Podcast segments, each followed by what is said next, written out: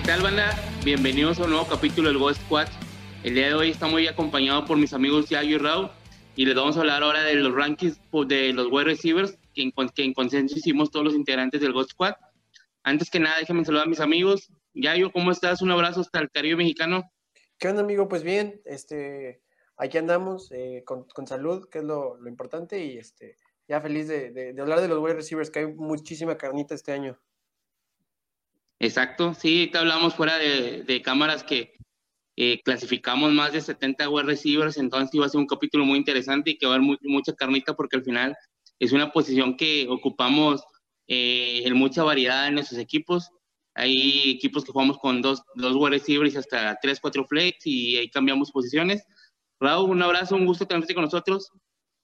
¿Qué onda, Jaso? Un saludo también para Yayo. Pues aquí andamos, vamos a platicar un poquito de los wide receivers hace ratito que no andaba por acá, me da gusto volver y volver a saludarlos a ustedes y a toda la banda.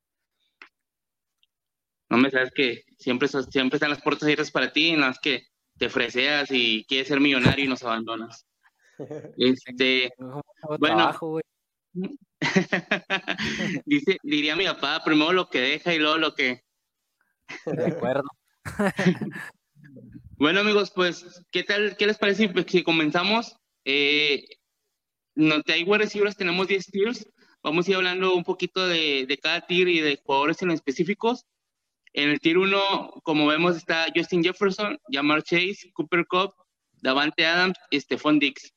Voy primero contigo, y yo. Yo sé que tú eres muy defensor de Cooper Cup. Eh, ¿Tú qué esperas de Cooper Cup para esta temporada? ¿Crees que pueda repetir como el wide receiver 1 o cuál crees que sea su piso esta temporada? Eh, creo que su piso es ser el, el, peor wide receiver de este tier. O sea, creo que es eh, realmente su piso, me quedar como el quinto receptor, eh, ser un wide receiver uno bajo en, en, algún punto de la temporada, pero creo que sobre todo es muy importante hablar que eh, cuando estamos hablando de wide receivers elites, eh, es importante hablar en, en, un tier breaker, por así decirlo, que McVeigh McVay puede hacer de, Cooper Cup o wide receiver 1 otra vez. Este, yo no espero para nada que, que, que repite como wide receiver 1, ni que tenga una temporada eh, parecida como la pasada. Es imposible. Eh, si lo hace, sería el consenso wide receiver 1 para el próximo año, pero, pero por el momento creo que su piso es el peor de estos cinco. Pero, pero creo que está bien donde lo pusimos como el, ter, como el tercer wide receiver. Sí, de acuerdo, es complicado sacarlo de ese top 3 porque realmente lo que hizo la temporada anterior fue muy, fue muy impresionante, pero pues también hay que ver cómo fue el contexto y el entorno de cómo lo hizo. Este año pues va a tener la competencia de Allen Robinson y veremos qué tanto volumen le puede quitar.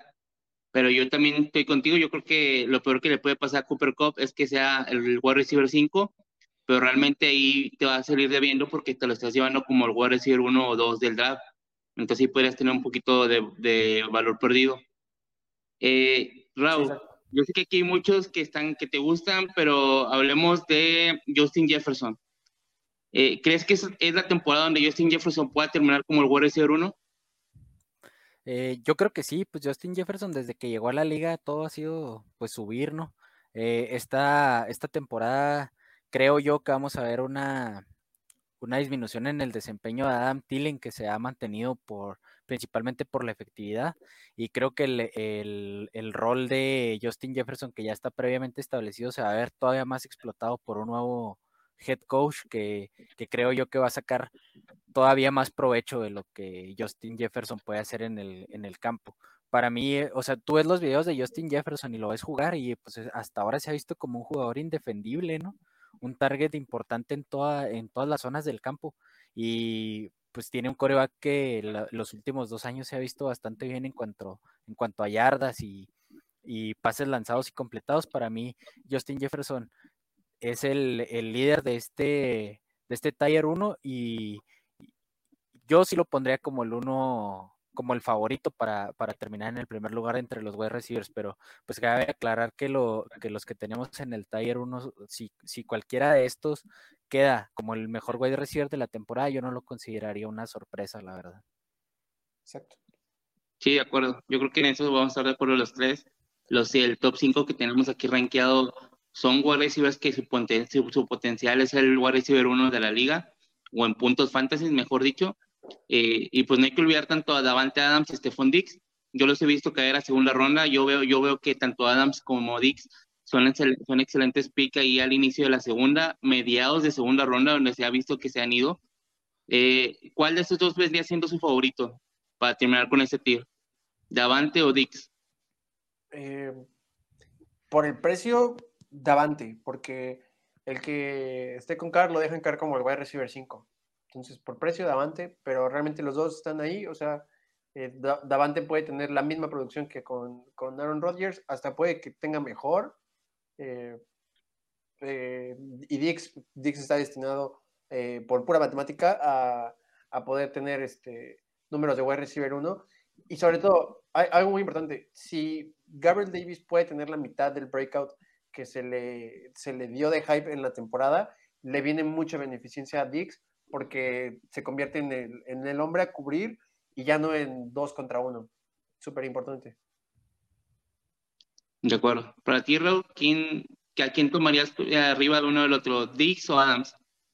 Yo sigo con lo mismo, tú sabes, lo hemos platicado en varias ocasiones. Eh, para mí, Davante Adams está saliendo barato en este punto de, nuestros draft fantasy a mí dice, y yo si, si, me, si a final de temporada vemos que Davante Adams terminó como el wide receiver uno, no tendría ninguna sorpresa. Para mí es eh, ahorita actualmente el, el mejor wide receiver de la liga. Y no me preocupa que juegue en los Raiders ni con Derek Carr ni con Josh McDaniels. Creo que este tipo de alfas van a ganar su target share de forma efectiva sin importar quién sea eh, el coreback. Entonces, eh, ya hemos visto ejemplos en otros wide receivers hace algunos años que, que no precisamente estaban en una ofensiva que, que, lucía como la más poderosa de la liga. El ejemplo que más me acuerdo siempre es el de em, Josh Gordon con Jason Campbell en, en, los Browns, que terminó como el wide receiver 1 en Fantasy. Eh, Sammy Watkins terminó como wide receiver 1, refiriéndome a top 12, eh, con Tyrod Taylor en, en en la posición titular de coreback en los Bills de Buffalo. Entonces, yo creo que estamos siendo, porque, por, y lo digo que estamos por donde sean los drafts, ¿no? Creo que le estamos faltando un poquito al respeto al mejor receptor de la liga en este momento. Sí, sí, estoy muy de acuerdo contigo. Pero bueno, pasemos al tier 2. El tier 2 vamos a hablar primero aquí del 6 al 10, que son el 6, el 6 Mike Evans, 7 CD Lamb, 8 Divo Samuel, 9 T. Higgins, 10 A.J. Brown. Bueno, vamos a hablar aquí, vamos a abrir un poquito la polémica. Raúl, yo sé que tú no eres muy fan de Sidlam. Eh, háblame el por qué o por qué crees que no tiene las expectativas tan altas con él.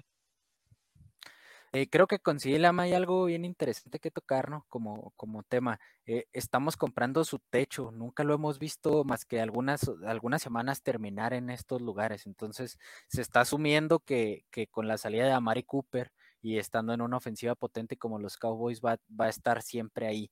Pero hay muchas cosas que, que en sí no, no me entusiasman a mí personalmente, como el target share, por ejemplo, nunca ha estado a la par de los de, otros jugadores que están en la lista. Entonces, eh, yo creo que para mí, sin duda, Silam es un jugador muy talentoso y uno de los mejores prospectos de los, de los últimos años en la posición de wide receiver, pero eso no lo ha podido transferir de manera efectiva a la NFL. Entonces, no creo que, la salida de Amari Cooper sea determinante como muchos creen.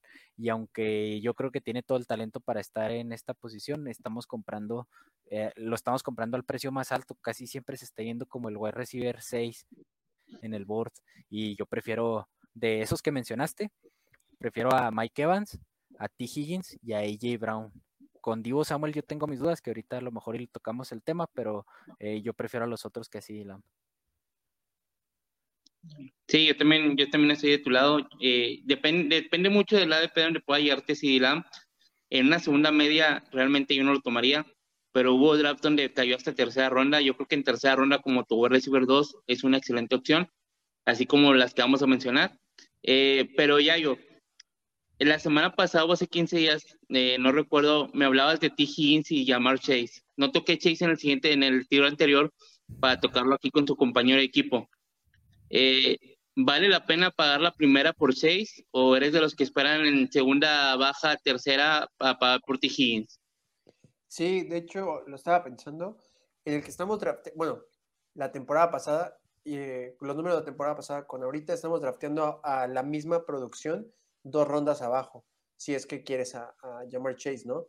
Entonces, sobre este, este, esta lógica, eh, muchos de los drafts voy eh, un running back top 10 para tener puntos constantes, ya después a Higgins como mi wide receiver 2 con potencial de tener números de wide receiver 1 bajo pero medio, eh, o como mi wide receiver 1, la verdad es que me siento muy, muy confiado de tenerlo como un wide receiver 1 en, algún roster. creo que no, yo no tengo ningún problema con T. Higgins, tiene más target share que muchos wide receivers alfa en sus equipos. Eh, no se dejen llevar porque es el wide receiver 2 de una ofensiva. Eso no existe mucho para fantasy, porque de hecho en el top 24 hay ocho equipos que metieron dos wide receivers en el top 24.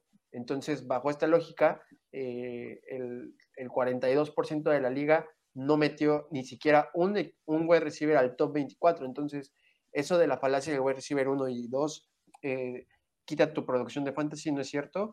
Eh, yo tengo muy alto a T. Higgins, lo tengo más alto que a Mike Evans y que a CeeDee Lamb. De hecho, tengo problemas con, con, que, con el ranking donde está CeeDee y Mike Evans siendo drafteados.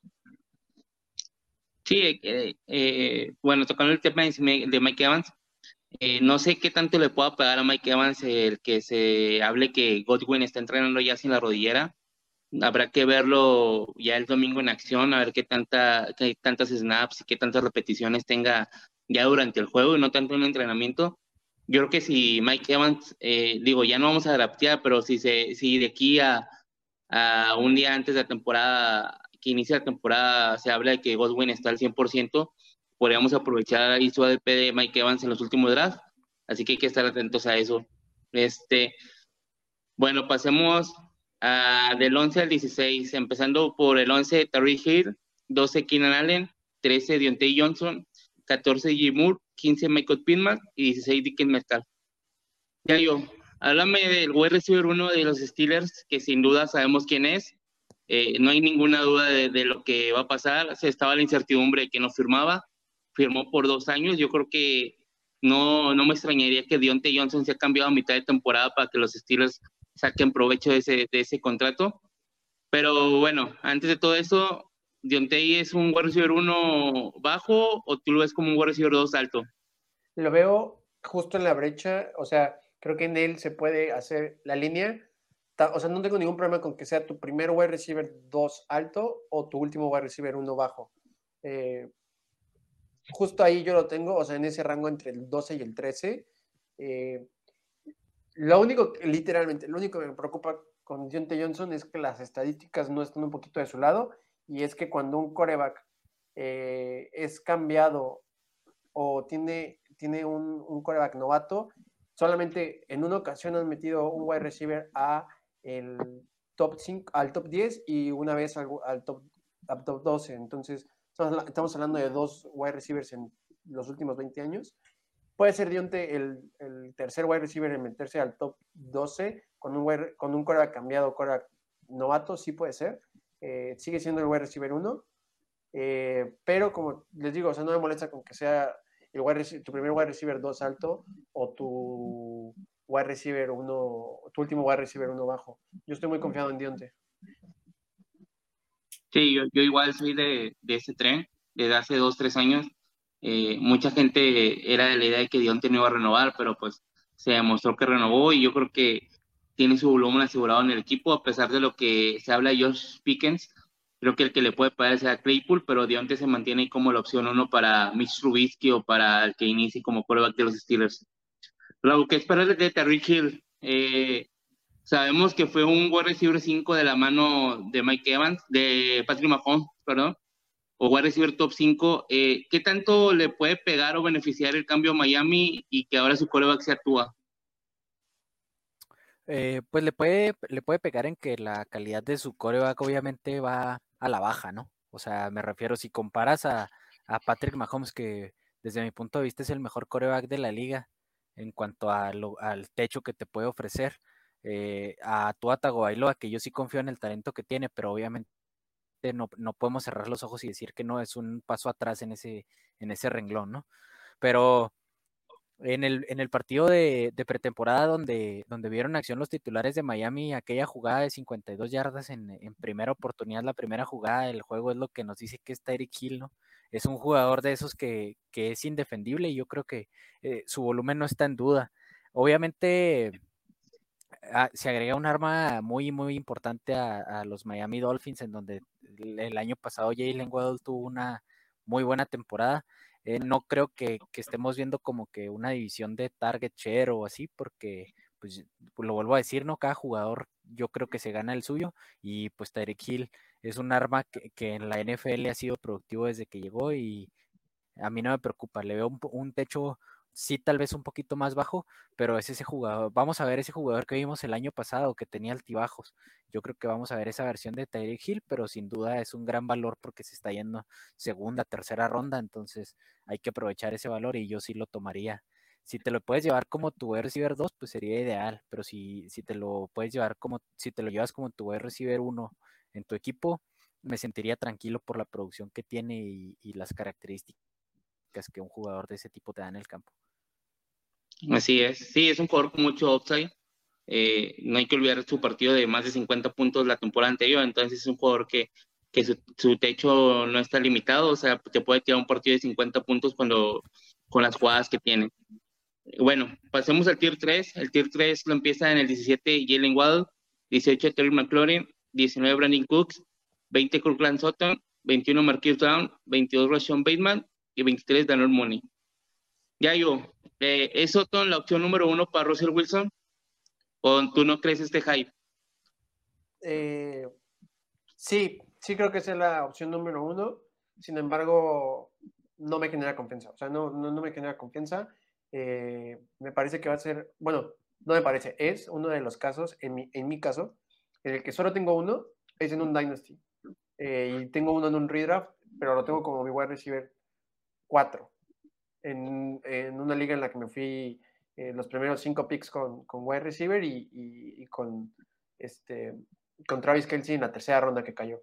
Pero, sinceramente, no, no, no me genera confianza Cortland Sutton porque podemos equivocarnos con Jerry Judy. Y al revés, eh, podemos draftear a Jerry Judy y equivocarnos con Cortland Sutton. Entonces sí me genera mucha desconfianza, sobre todo en su rango, prefiero draftear a Marquise Brown, a Brandon Cooks que aunque lo tenemos como el 19, para mí entra en el, en el, en el otro tier. Eh, de así, o sea, más, yo tendría a, a, DK eh, al revés con, con, con, Brandon Cooks. Sí, a mí, igual que ti, este, a mí lo de Soton, más que nada ya es el precio desmedido. Eh, hay que recordar que Soton en marzo, abril te lo llevas en séptima ronda y ahorita te lo estás drafteando en cuarta ronda, igual que tú.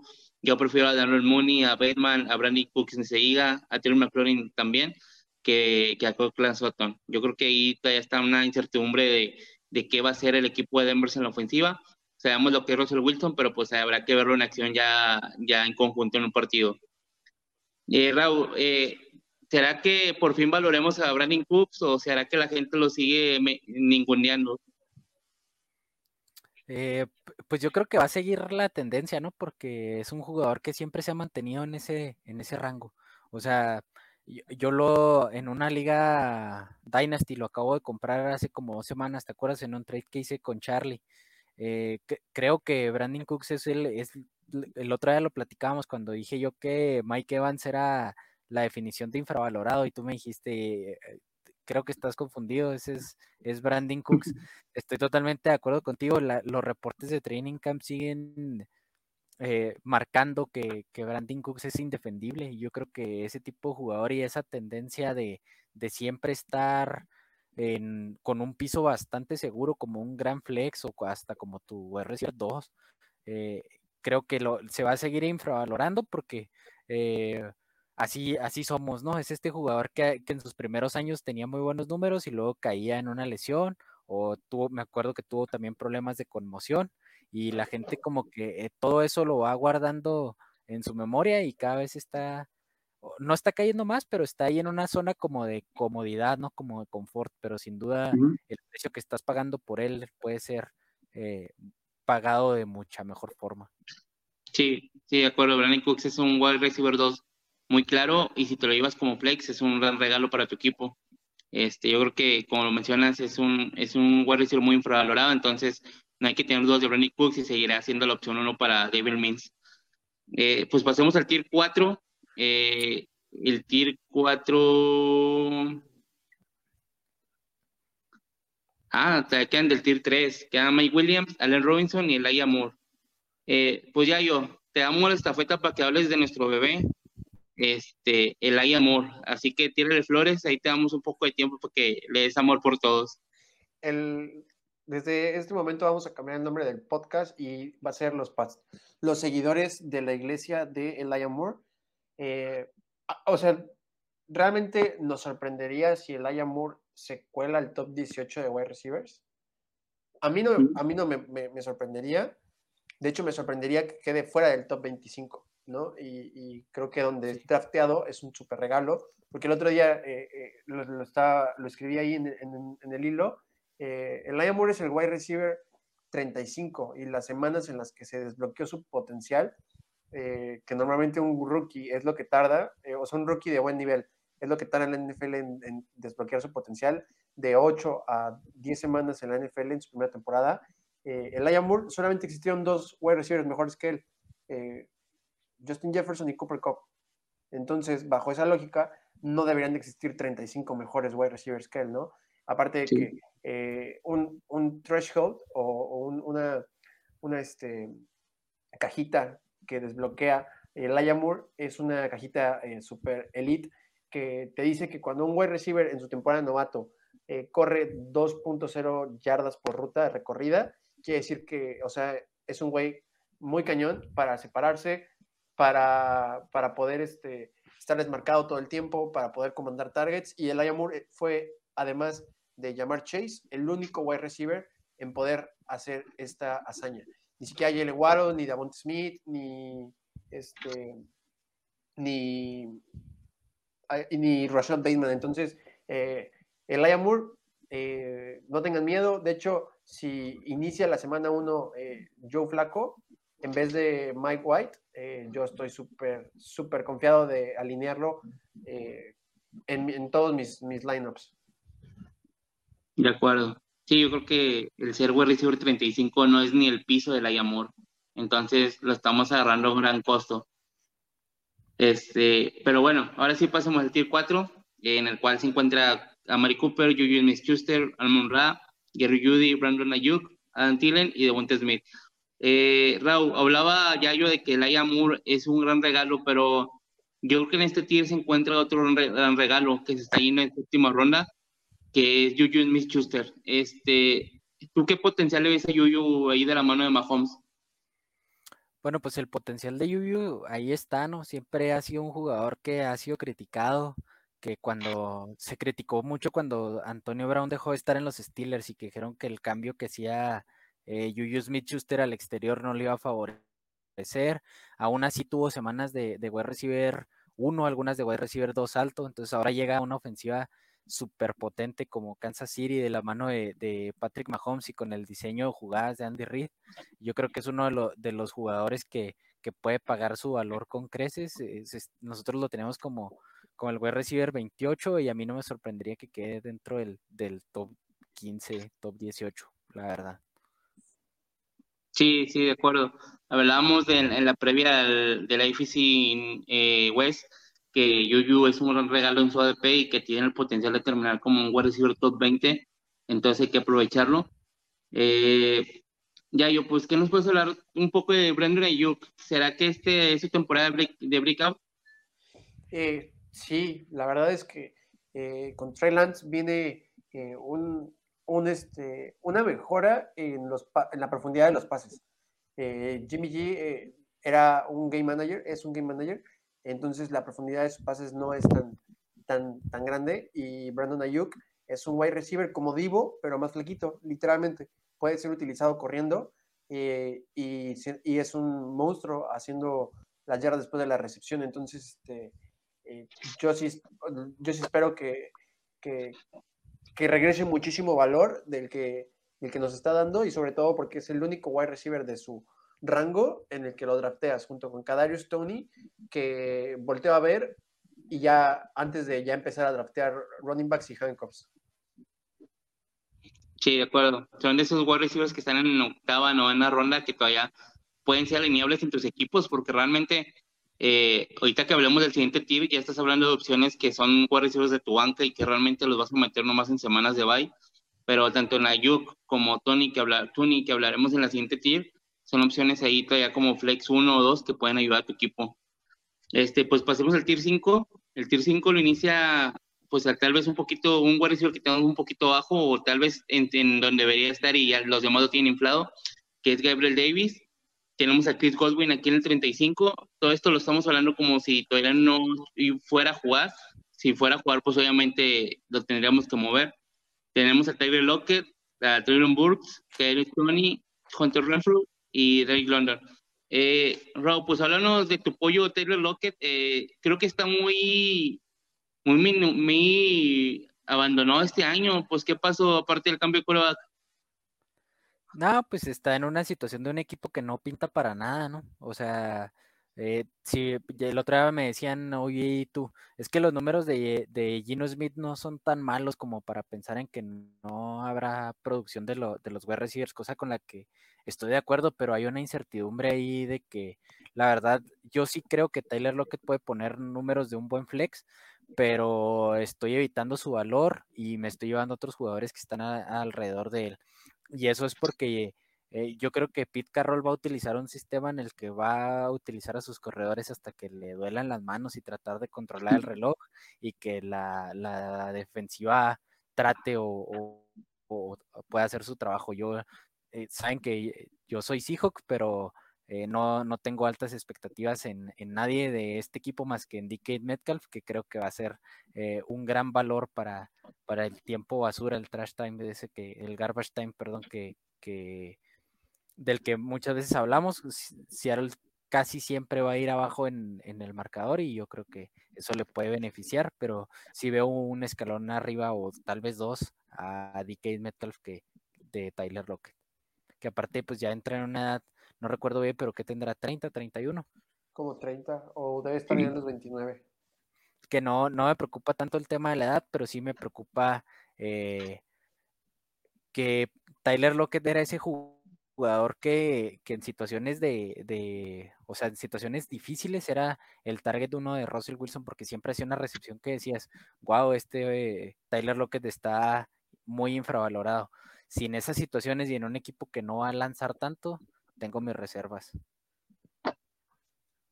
Sí, de acuerdo. Eh, ya yo, o sea, Drake London, el a receiver uno novato de esta, de esta temporada o crees que alguien más lo pueda superar? Eh, me estoy, sí, o sea, si tengo que hacer una apuesta, sí, Drake London. Este, pero no descarto a, a Traylon Burks, la verdad. Este, cualquiera de los dos, no me sorprendería ninguno de los dos que termine como wide receiver uno ni tampoco si lo hace George Pickens con una muy baja producción de los dos.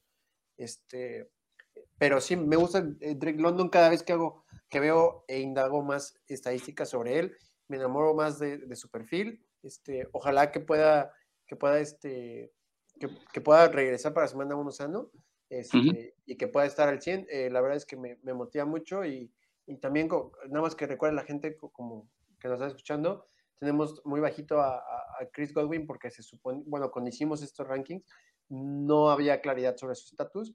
Ahorita que ya hay probabilidad de que juegue semana 1, probablemente suba de tier al, tier 4 entre los bajitos. Sí, de acuerdo. Eh, eh, por último, pues ¿a quién elegirías entonces como wide receiver uno de los novatos? ¿A Traylon Burks o a Drake London para tu equipo? Drake London. ¿Tú, Rob?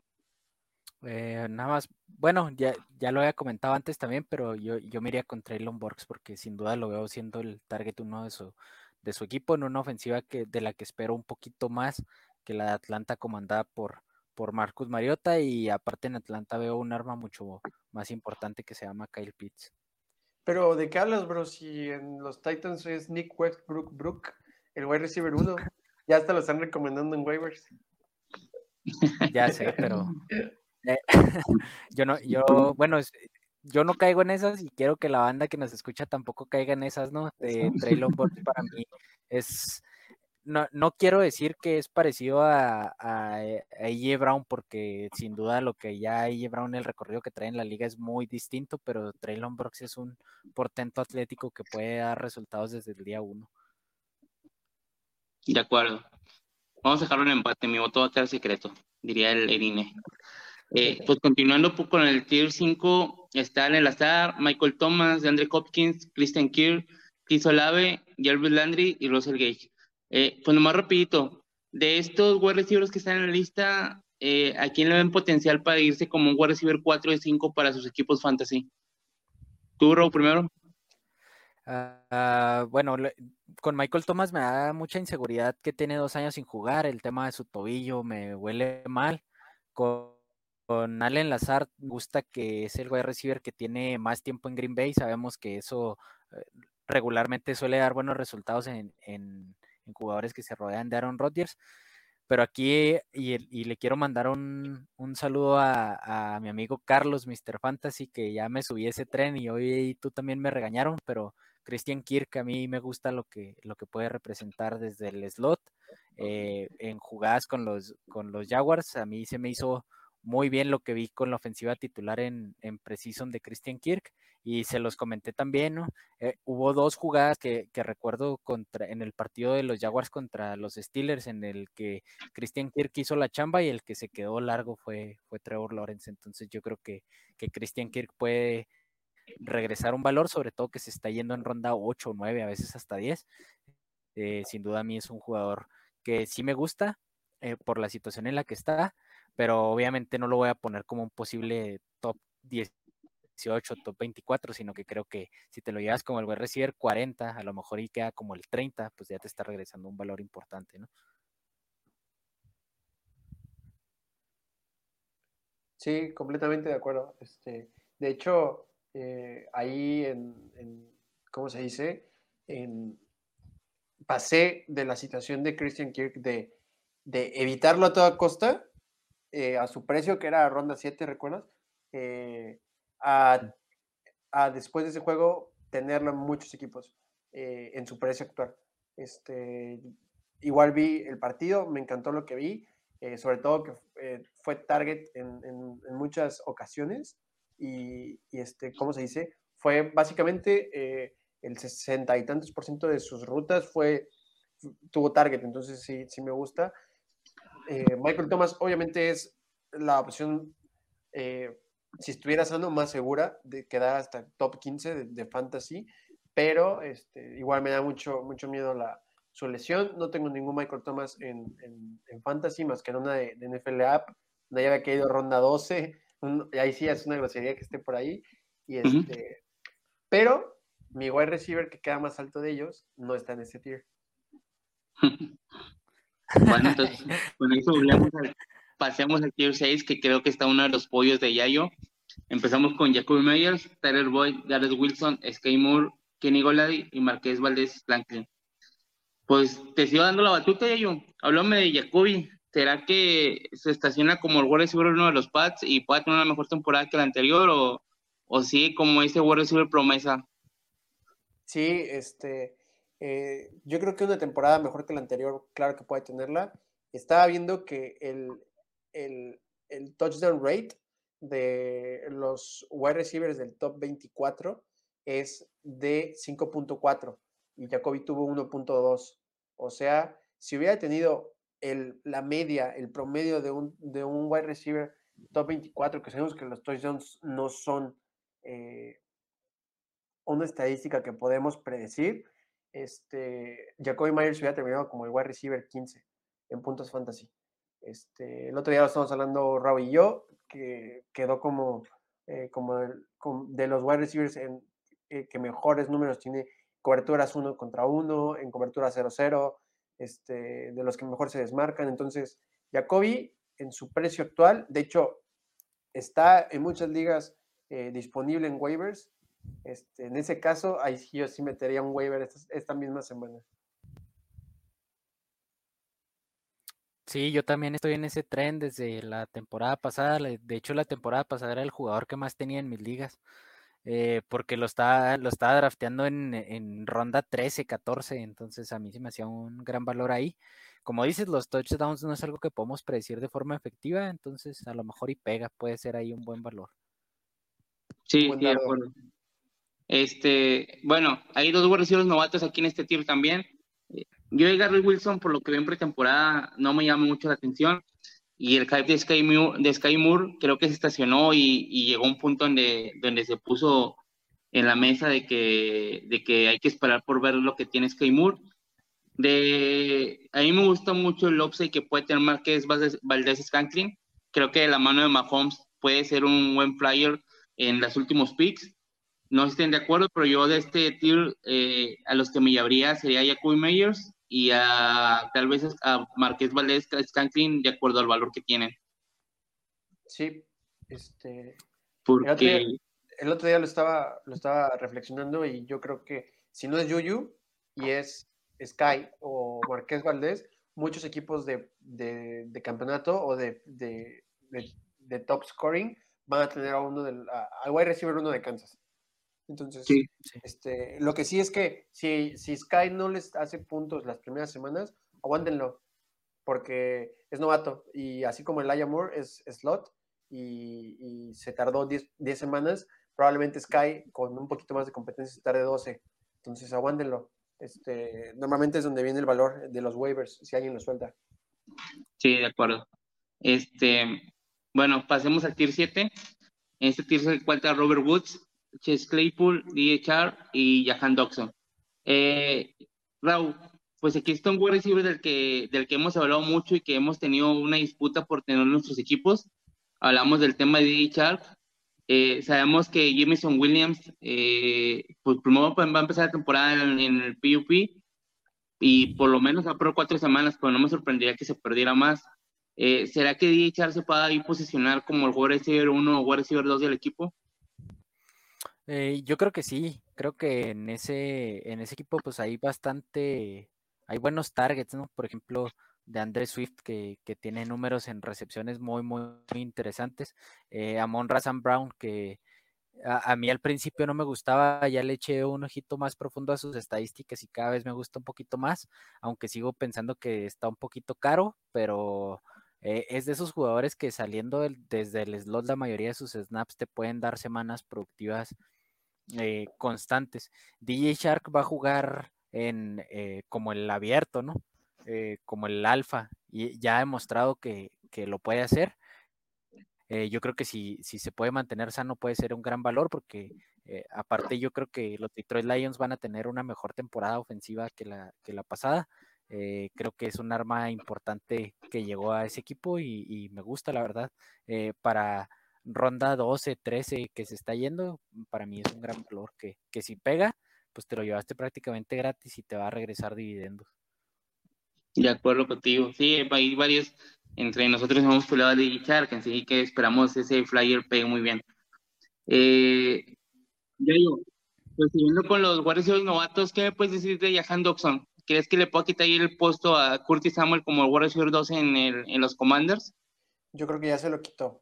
Este, ahí mi, mi, pollo Curtis Samuel, lo peor que le pudo pasar fue que llegara Jahan Dodson. Y lo mejor que le puede pasar es que lo ocupen por tierra.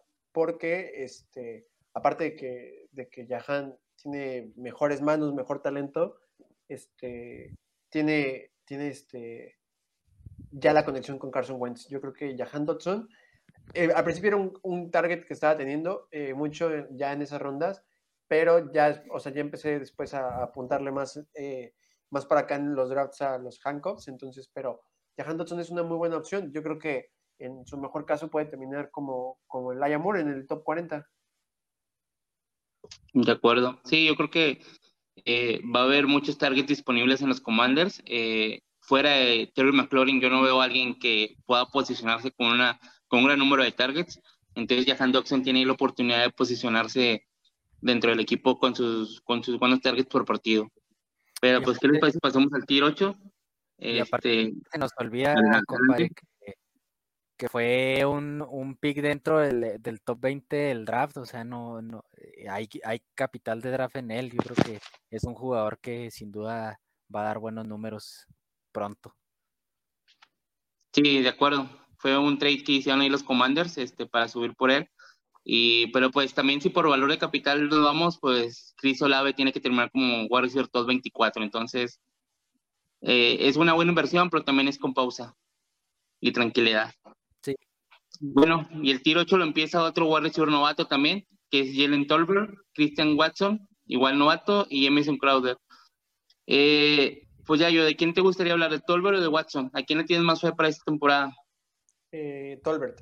Eh, le tengo más fe a Tolbert. tiene más, más currículum, tiene menos competencia.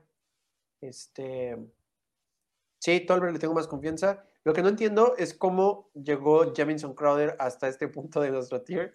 Este, yo, yo creo que... Lo hicimos pre Antes de que, existiera Isaiah McKessie, exactamente. Ah, cierto. Y sí, este, eh, yo creo que este tier ya ahorita lo tendremos que fusionar con el 9, ¿no?